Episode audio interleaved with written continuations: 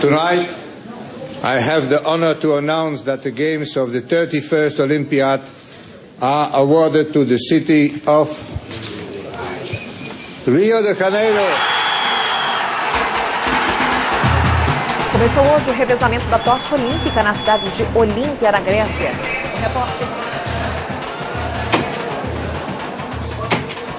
Seja bem-vinda.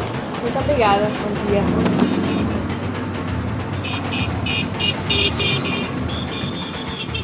Por estes dias, há um fogo que toma conta do coração do Rio de Janeiro, a primeira cidade da América Latina a sediar os Jogos Olímpicos e Paralímpicos. A cidade maravilhosa está irreconhecível. Obras e mais obras. Afinal, qual é o legado dos Jogos Olímpicos?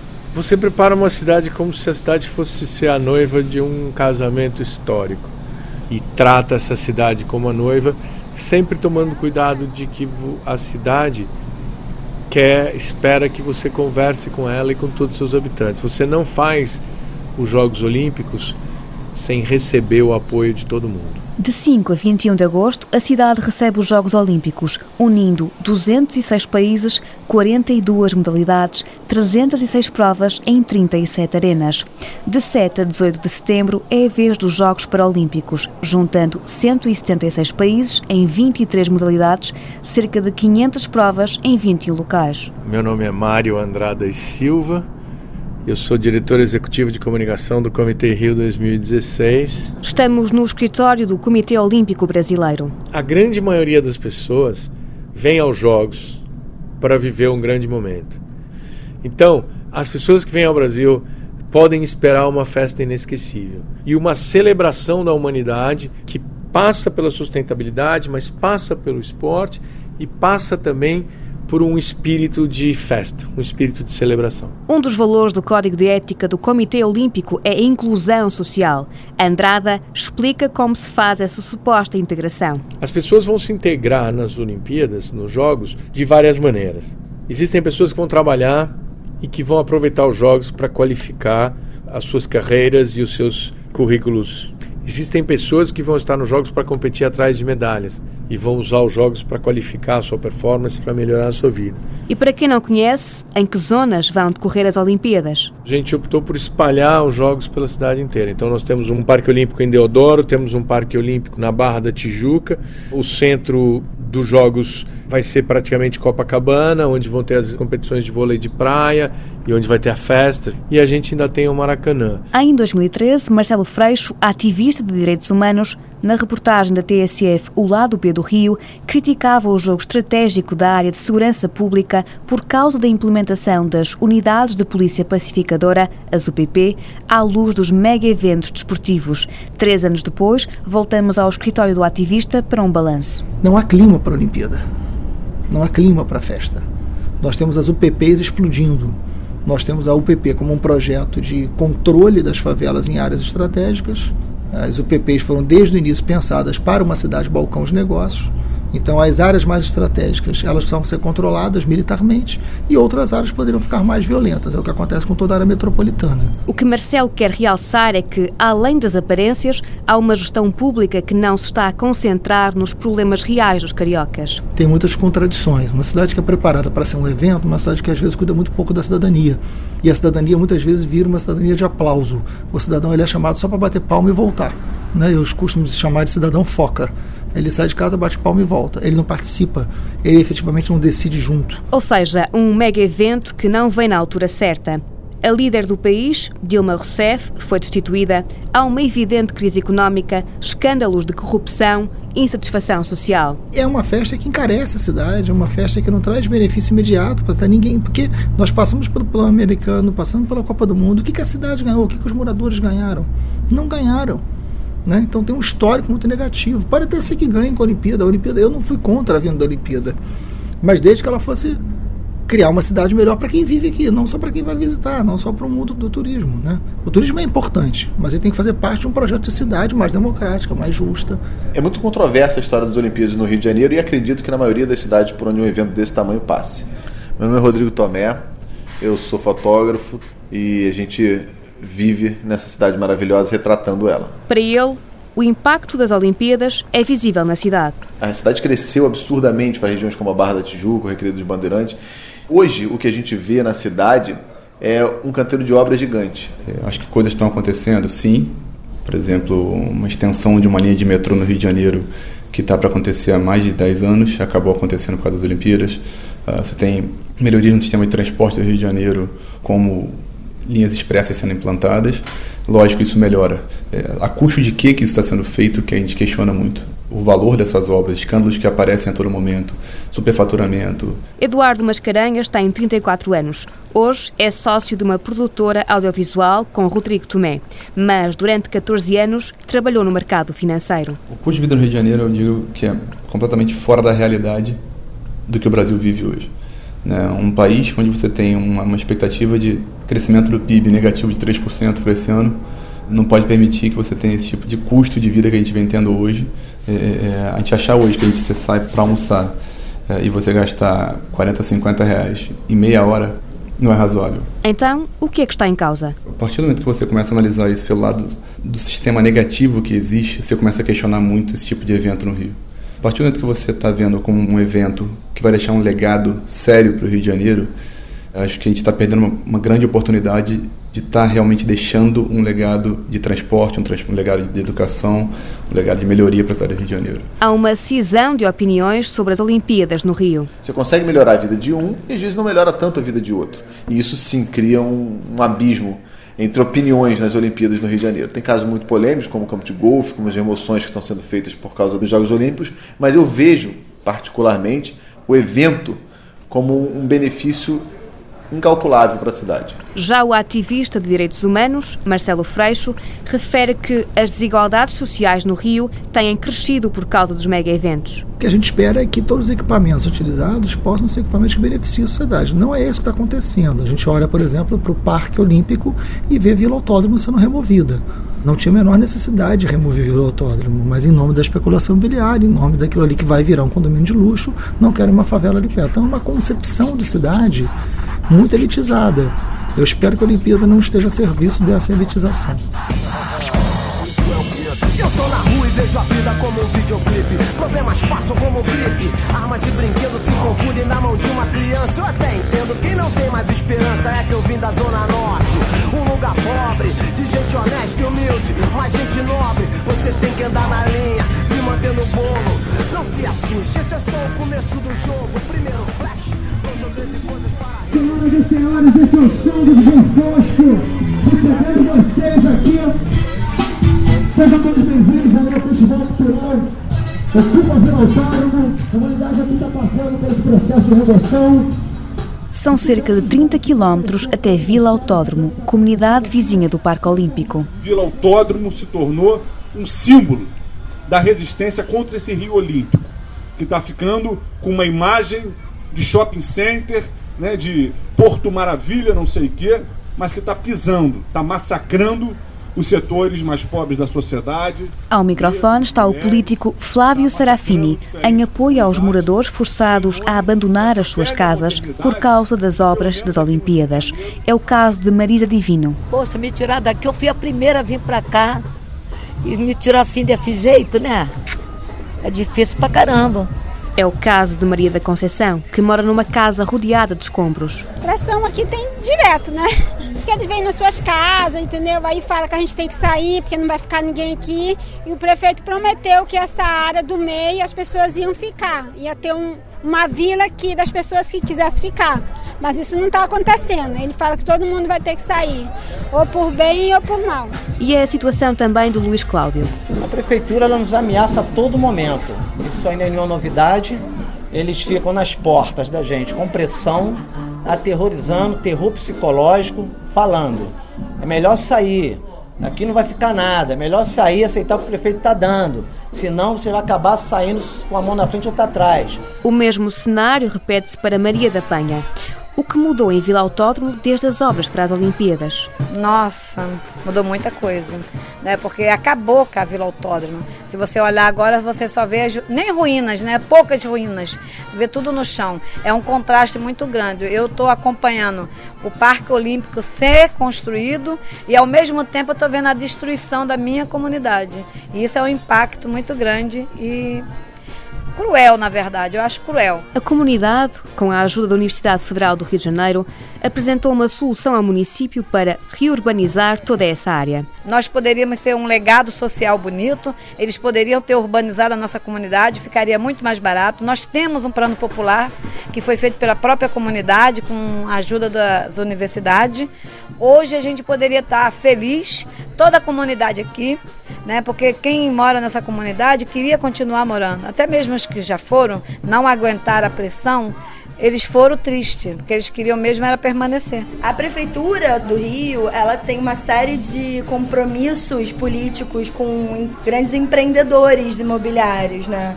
Então, se a prefeitura está comprometida com parceiros que vivem de especular, de explorar o potencial comercial das terras, o fato de ter uma comunidade carente dificulta a valorização do território. E essa é a única explicação para o Vilotódromo estar tá sendo destruída. Mariana Medeiros é advogada. Segundo ela, os moradores são donos das propriedades e, mesmo assim, são obrigados a sair porque a área foi declarada de interesse público. Do ponto de vista jurídico, tem tudo para permanecer. Todos os instrumentos jurídicos que a gente conhece de política urbana foram aplicados aqui no Vila Autódromo. Eles são titulados com concessão de uso essa comunidade foi marcada como zona de especial interesse social. Hoje, depois de 20 anos de confronto, várias ruínas, a Prefeitura e alguns moradores chegaram a um acordo para a construção de casas para 20 famílias que se recusaram a sair da área. E está a ser mobilizado um museu a céu aberto para que não se esqueça a luta dos moradores. De acordo com o estudo denominado Remoções no Rio de Janeiro, cerca de 60 mil pessoas foram removidas. A Prefeitura mostrou-se indisponível para comentar este assunto. Já o Comitê Olímpico diz o que pensa. É muito importante notar que existe no Brasil uma legislação que governa remoções de pessoas. Então, algumas remoções que foram feitas, o caso mais famoso, evidentemente, é o caso da Vila Autódromo, elas foram feitas dentro da lei. A lei diz quando as pessoas podem ser removidas, por que razões, quanto deve ser pago a elas e como deve ser feita a remoção. Então, toda a remoção que teve que ser feita para a preparação dos jogos foi feita dentro da lei. Isso é muito importante numa democracia jovem como o Brasil. Eu acho que, na verdade, o modelo de cidade que está sendo implementado dentro desse discurso das Olimpíadas é um modelo de cidade cada vez mais excludente. O Rio de Janeiro, hoje em dia, é uma das cidades mais caras do mundo, né? É uma cidade que aumentou muito o custo para viver aqui. Ela está uma cidade muito mais cara. Quem fala? Meu nome é Mário Campagnani, eu sou jornalista de profissão. Eu trabalho na Organização de Direitos Humanos Justiça Global e também faço parte do Comitê Popular da Copa das Olimpíadas do Rio de Janeiro. Essas transformações que a cidade passa para receber esse mega evento, elas são de interesse de quem? É do interesse da população do Rio de Janeiro ou está para entender interesses, na verdade, de empresas? Campagnani fala de uma teia de interesses. Quando você abre os jornais do Rio de Janeiro, você percebe que as construtoras, por exemplo, seja na TV, seja no jornal impresso, seja rádio, são grandes anunciantes. Esse bom imobiliário é muito dinheiro também que é investido em publicidade nos meios de comunicação. Corrupção? Indícios temos vários de corrupção ligados às Olimpíadas, mas assim, é muito interessante pensar por que, que isso na escala federal ganhou essa abrangência enquanto as pessoas fecham os olhos para o que acontece na cidade do Rio. O cenário olímpico do Rio de Janeiro, ele é o cenário maravilhoso para que toda essa discussão de corrupção aconteça com muito mais força, porque isso tudo está vindo à tona muito forte. Rodrigo McNiven é o realizador do documentário Olímpia, sobre corrupção sistémica. É como se Olímpia fosse a radiografia de um Rio de Janeiro ou de todas as outras cidades que estão sujeitas a esse tipo de sistema político, dessa forma, né? E acordos questionáveis, digamos assim. Rodrigo realça que não é um filme contra os Jogos Olímpicos. As Olimpíadas que prometiam um super legado, não sei, talvez um VLC ali ou aqui, mais uma estação de metrô, acho que é pouco para a quantidade de dinheiro que passou pela cidade, foi muito dinheiro. Próxima estação, Cinelândia. Estação de transferência entre as linhas 1 e 2. Desembarque pelo lado esquerdo.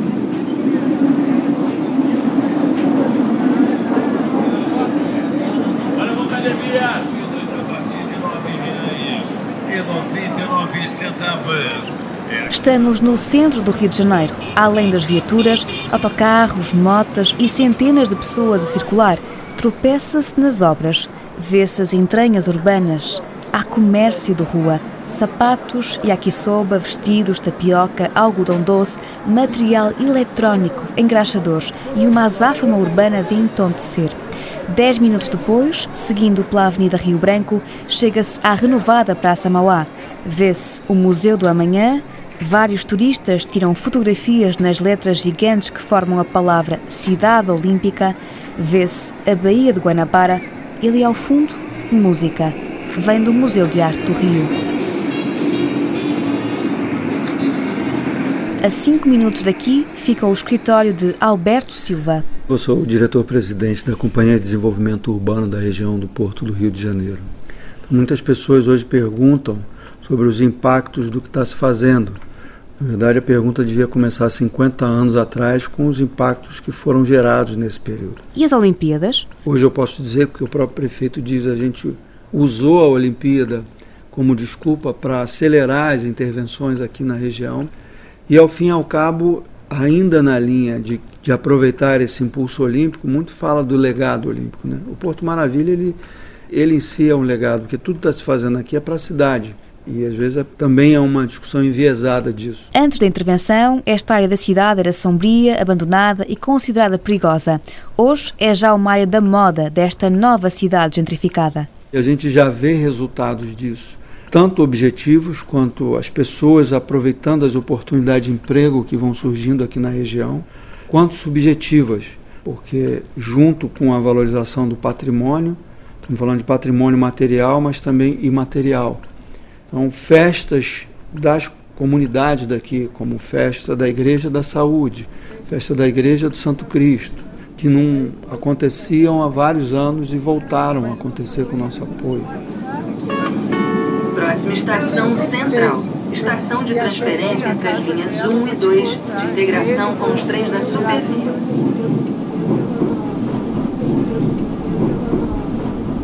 Uma grande preocupação seria mais voltada não à segurança nem ao processo que acontece, mas ao porto por conta do número de pessoas que vão passar por lá, que vão estar entrando pelo porto. Quando chega um avião com 300 pessoas, 200 pessoas, pode chegar um navio com 5 mil pessoas, né? Miguel Mesquita. Eu sou superintendente de promoção dos direitos humanos do Estado do Rio de Janeiro. Nós estamos na Secretaria de Estado de Assistência Social e Direitos Humanos. Uh, uma grande preocupação que eu tenho é a questão mesmo do trabalho fácil, durante as Olimpíadas. Eu acho que vão ter muitas pessoas circulando, muitas pessoas circulando aqui no Rio de Janeiro. A Secretaria de Direitos Humanos tem uma rede de organismos a funcionar em diálogo para gerir as denúncias de violação de direitos na cidade. Miguel destaca casos concretos. A gente já viu um caso de resgate de trabalhadores escravos que não eram do Rio de Janeiro na construção civil para processos de sustentação das Olimpíadas, né? edifícios, edificações. Guadalupe Turos é Procuradora-Geral do Trabalho e já resgatou pessoas em situações análogas a trabalho escravo. Recentemente, nós encontramos trabalhadores em condição análoga de escravo que eles tinham sido. É, também vai sediar a Olimpíada nessa obra da é, Cirela poderá haver outros casos que ainda não foram denunciados? Eu não ligaria o fato de termos encontrado trabalhadores em condição análoga de escravo nestas construções a única e exclusivamente a realização das Olimpíadas. Essa terceirização das atividades na construção civil, ela é comum, infelizmente. E é isso que vem ocasionando essa situação de degradância. Para a procuradora, a pior fase já passou. A 154 Ipanema Central, a 155 Ipanema Central, via Túnel Santa Bárbara e a 354 Cidade de Deus, Praça 15. Para chegar à Barra da Tijuca, área perto do Parque Olímpico, se viajasse de autocarro, teria de fazer ligação em dois transportes e demoraria cerca de duas horas por causa do congestionamento. O biólogo Mário Moscatelli, com quem me vou encontrar, aconselha-me a ir de táxi. São cerca de 25 km, porque temos a montanha pelo meio. Demoro uma hora a chegar. O grande ganho na cidade do Rio de Janeiro diz respeito à mobilidade. Então nós temos um metrô que se tudo não correr tão mal, né? Ele vai ligar a Zona Oeste, a Barra da Tijuca ao resto da cidade.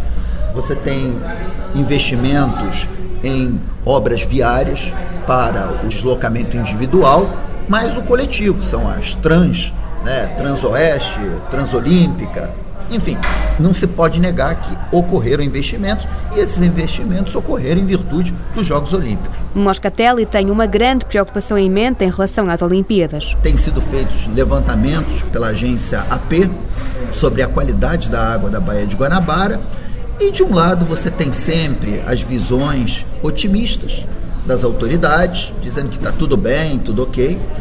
E por outro lado, os dados que confirmam, infelizmente, aquilo que eu venho denunciando há mais tempo do que a questão das Olimpíadas. Mário denuncia a poluição das águas do Rio de Janeiro, onde vão decorrer provas olímpicas. Um caso denunciado também por um estudo recente da Associated Press. A Baía de Guanabara continua uma latrina uma lata de lixo, e as lagoas da Baixada de Jacarepaguá continuam também uma latrina recebendo esgoto dos rios. E não fica por aqui. As autoridades brasileiras tiveram coragem, quase considero uma coragem criminosa, de colocar atletas de ponta para descerem suas embarcações na Marina da Glória. Porque todo o sistema de galerias de águas pluviais despeja esgoto 24 horas por dia. Ah, mas como você sabe que é esgoto? É porque eu vejo as fezes saindo, eu vejo absorvente saindo, eu vejo, enfim, todo o material que as pessoas jogam nos vasos sanitários saindo de lá. E expõe consequências do contacto humano com as águas contaminadas. Tem casos de disenteria, você tem casos de atletas que tiveram infecções na pele, um, um atleta alemão que teve de ser operado. E aí as autoridades vão culpar quem? A caipirinha, o bolinho que o atleta ingeriu. Moscatelli trabalha na área ambiental no Rio de Janeiro há mais de 20 anos, acompanhando a degradação ambiental, mas também propondo soluções. Quando eu fui informado que o Rio de Janeiro iria sediar as Olimpíadas, eu fiquei muito entusiasmado, porque eu colaborei junto ao Comitê Olímpico Brasileiro indicando soluções para antigos problemas ambientais que não só eu, como toda a população e principalmente as autoridades brasileiras sabiam que existiam. O que Mário denuncia é um problema de saúde pública na cidade. Quando as autoridades brasileiras expõem o seu ponto de vista, geralmente o meu é diametralmente oposto. E eu, de forma educada, técnica, científica, contra-argumento a posição das autoridades e nunca fui processado por calúnia ou difamação. Voltamos ao Comitê Olímpico. Mário Andrada, o que o movimento olímpico tem a dizer sobre o facto de alguns locais com águas poluídas serem cenário para as Olimpíadas? Todas as águas urbanas do mundo estão poluídas. Não há qualquer exceção. As águas de Copacabana dependem muito das marés e a gente tem uma medição muito afinada e com isso a gente sabe dizer que parte da praia está poluída e a gente consegue mudar o posicionamento da largada e com isso garantir é, competições em águas limpas. E o caso da Baía de Guanabara, onde vão decorrer provas de vela? A situação é bem mais complexa pelo tamanho da baía e pela quantidade de lixo e de esgoto que é jogada na baía diariamente. Nossa obrigação é monitorar o lixo flutuante e colocar redes para impedir que esse lixo se aproxime das áreas de competição. Nós colocamos as áreas de competição próximos da saída da baía, onde a corrente é mais forte e com isso empurra a parte suja para fora. E os dados bacteriológicos? Nós temos 38 anos de dados bacteriológicos sobre a Baía de Guanabara.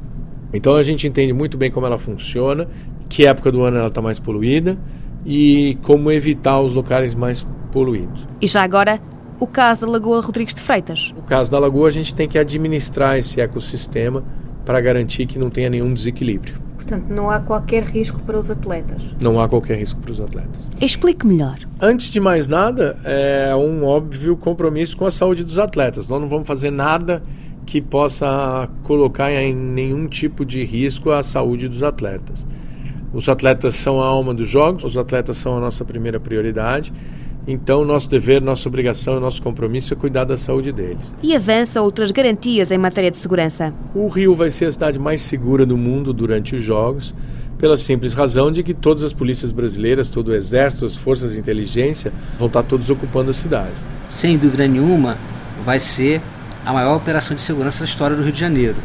Agora, esse número pode ser um pouco mais ou um pouco menos, dependendo do, do ajuste operacional que vai ser feito mas seguramente há algo em torno de 80 mil homens envolvidos nessa tarefa. Roberto Alzir é subsecretário extraordinário de grandes eventos da Secretaria de Segurança do Estado do Rio de Janeiro. A estratégia envolve os três níveis de defesa, divididas entre as Forças Armadas, estaduais e federais. Há ainda a coordenação internacional. Há duas estruturas que vão funcionar durante os Jogos que contarão fortemente com a participação de polícias do mundo inteiro haverá um centro de coordenação de polícia internacional. E a preocupação com a estratégia antiterrorismo? Continuamos monitorando essa ameaça. Até o momento, no Brasil, não há nada de concreto, mas isso serviu para que todos os órgãos revisitassem as suas ações no sentido de aprimorar ainda mais as suas práticas. A ação das forças de segurança no Rio de Janeiro é um tema controverso que envolve questões de direitos humanos. No dia em que encontramos Marcelo Freixo, que é também deputado na Assembleia Legislativa pelo Partido Socialismo e Liberdade, ele tinha acabado de sair de uma audiência pública da Comissão Parlamentar de Inquérito dos Autos de Resistência, da qual é relator. As pessoas mostram por uma ação policial chamadas de auto-resistência. Muitas vezes pode ser um confronto, muitas vezes não são confrontos, muitas vezes são execução. Nós tivemos um caso que foi muito noticiado aqui no Brasil, de cinco jovens que foram fuzilados com 30 tiros dentro do carro. Não houve nenhuma troca de tiros. Por que, que isto acontece? Esse extermínio tem cor, tem endereço, tem idade. São jovens, pobres, negros, moradores de periferias de favela. É quem morre. E tem um genocídio. Tem um genocídio em curso. A polícia no Rio de Janeiro mata quase duas pessoas por dia, oficialmente. Qual é a polícia do mundo, sem estar em guerra, que mata duas pessoas por dia? Foi o caso de Ana Paula, mãe de Jonathan, da comunidade de Manguinhos, na zona norte da cidade do Rio. Foi no dia 14 de maio de 2014. Ele tinha acabado de sair de casa, meu filho estava lindo. É, tinha acabado de sair da nossa casa com a namorada dele. Ele falou: Mãe, vou levar a Ingrid em casa. E no retorno, estava tendo uma confusão, uma discussão entre policiais da UPP e alguns moradores. E foi o caso de Terezinha de Jesus, da Rocinha, mãe de Eduardo, que morreu com 10 anos. Esse dia foi dia 2 de abril de 2015. Meu filho estava comigo dentro de casa assistindo televisão. E quando deu intervalo, ele saiu do quarto e sentou na porta da sala, na frente da casa, na porta. E sentou. Foi questão de segundos. Eu ouvi ele falando assim: Mãe, quando ele falou assim, mãe, eu já ouvi um estouro e uma fumaça na minha porta.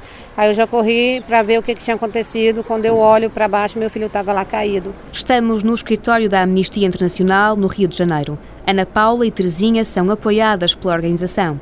Já vieram à Europa para dar o seu testemunho e pedir justiça. Meu filho foi morto com um tiro nas costas, né, enquanto ele corria tentando se proteger. Eles disseram que confundiu o celular do meu filho com a pistola. Olha a diferença de um celular para uma pistola. E denunciam um crime cujo julgamento já está em curso nas instâncias judiciais. Os policiais envolvidos naquele homicídio muitas vezes adotam várias medidas para tentar sair desse crime impunes. Por exemplo, alterar a cena do crime, removendo o corpo, impedindo que uma perícia seja feita, tentando criminalizar a vítima, colocando uma arma ao lado do corpo ou nas mãos da vítima para tentar justificar uma situação que seria é, de resistência ou justificar uma ação deles em legítima defesa. Renata Neder é assessora de direitos humanos na Amnistia Internacional. Muitas vezes ameaçam os familiares da vítima e as testemunhas, fazendo com que as pessoas não tenham coragem de dar os seus depoimentos na delegacia e de lutar por justiça publicamente. Renata fala de impunidade nestes crimes. Se é difícil responsabilizar a polícia por violações cometidas, responsabilizar o exército é ainda muito mais difícil. Durante o Mundial de Futebol, a comunidade Favelas da Maré, que fica no eixo de ligação do aeroporto ao centro da cidade do Rio, foi militarizada. Com o advento das Olimpíadas, o reforço foi ainda maior. A gente tem uma sociedade que acha legal a matança de pobre, que acha legal remover pobre, que acha legal tanque de guerra na minha porta, que aplaude a atitude do governo de militarizar nossas vidas nas favelas. Ou seja, essas pessoas estão falando que a gente não consegue nem rebater, porque nem o direito à fala nos nossos espaços ou em espaços da sociedade, da cidade, a gente tem. Quem fala? Sou Gisele Martins, sou jornalista e sou comunicadora comunitária do conjunto de favelas da Maré, que é a favela que eu moro. Gisele, que é também estudante de mestrado no Rio de Janeiro, fala de um medo constante. Já sofreu ameaças, Gisele? Forças do Estado acabam reprimindo. É, tem coisas que eu prefiro não falar para não sofrer mais ameaça. Então, sobre o que podemos falar? Queria que o mundo visse o que está acontecendo nas nossas favelas. Massacre. Todos os dias morre alguém, é assassinado pela polícia. Os nossos ônibus estão sendo parados, não estão funcionando mais porque o governo não quer que a gente circule a cidade. A Maré é uma comunidade muito ativa. Mais de 1.500 pessoas já passaram por universidades públicas. E o legado das Olimpíadas, Gisele? As lágrimas do estádio não vale o sangue da favela, não vale nossas lágrimas.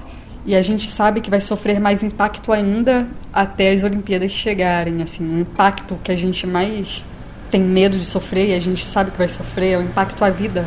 A maré provavelmente vai ser ocupada desde 2008 essa política ela é implementada. Hoje nós temos 38 UPPs, mais de 9.500 homens aplicados nessa tarefa, com resultados no agregado muito consistentes. Os números de redução que nós conseguimos da violência nessas comunidades são muito significativos.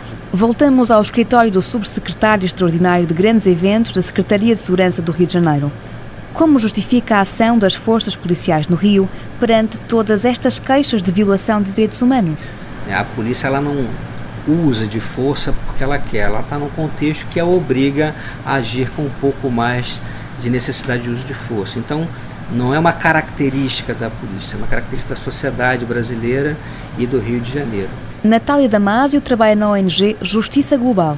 A advogada reforça ainda uma outra grande preocupação em matéria de segurança e que poderá aumentar na época das Olimpíadas. É, até em termos das próprias manifestações, você já via um aparato repressivo muito pesado.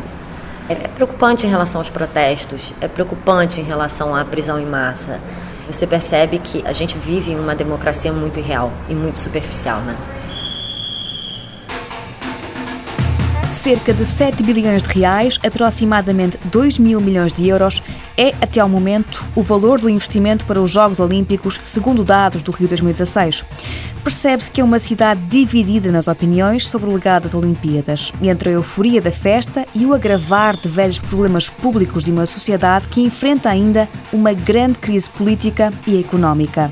As Olimpíadas são a exposição destas mazelas, mostrando as fragilidades de um país numa bolha de tensão mas é também uma grande prova de fogo olímpica perante o mundo, sinalizando uma grande transformação urbana. Diferente de outros lugares que pedem para as pessoas da cidade saírem da cidade, não, a gente quer que o carioca faça parte dessa festa, esteja aí recebendo né, de braços abertos como Cristo Redentor todos os turistas que vêm a nossa expectativa é cerca de um milhão de pessoas, não é muito diferente do que a gente recebe, por exemplo, no Carnaval. Apresente-se. Antônio Pedro Figueira de Mello, secretário municipal de turismo. A cidade passou a ter dois polos hoteleiros. A gente já tinha Copacabana e a gente passa agora até na Barra da Tijuca um novo grande polo hoteleiro também.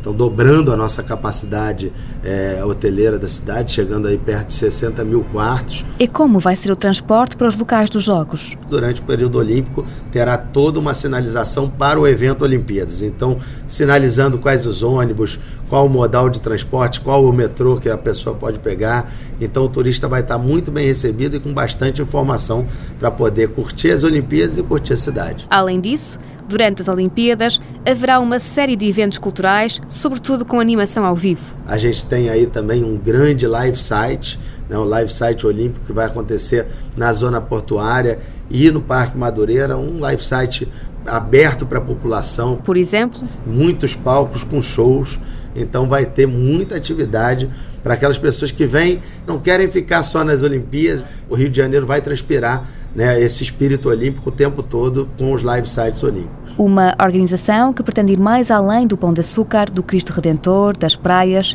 e das arritmias olímpicas. A gente precisa ajudar as pessoas a entender a magnitude dos Jogos Olímpicos e a descobrir nos Jogos Olímpicos o que elas vão encontrar de melhor para elas. O estádio do Maracanã é o local escolhido para as cerimónias de abertura das Olimpíadas. Mário Andrada, como será? A grande atração da cerimônia de abertura vai ser a música brasileira. E como vocês sabem, como todos os ouvintes sabem, a música do Brasil é muito importante no mundo inteiro.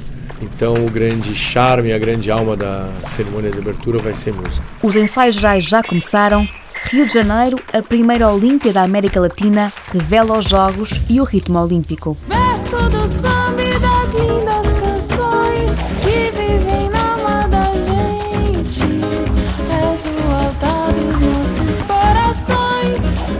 Natal.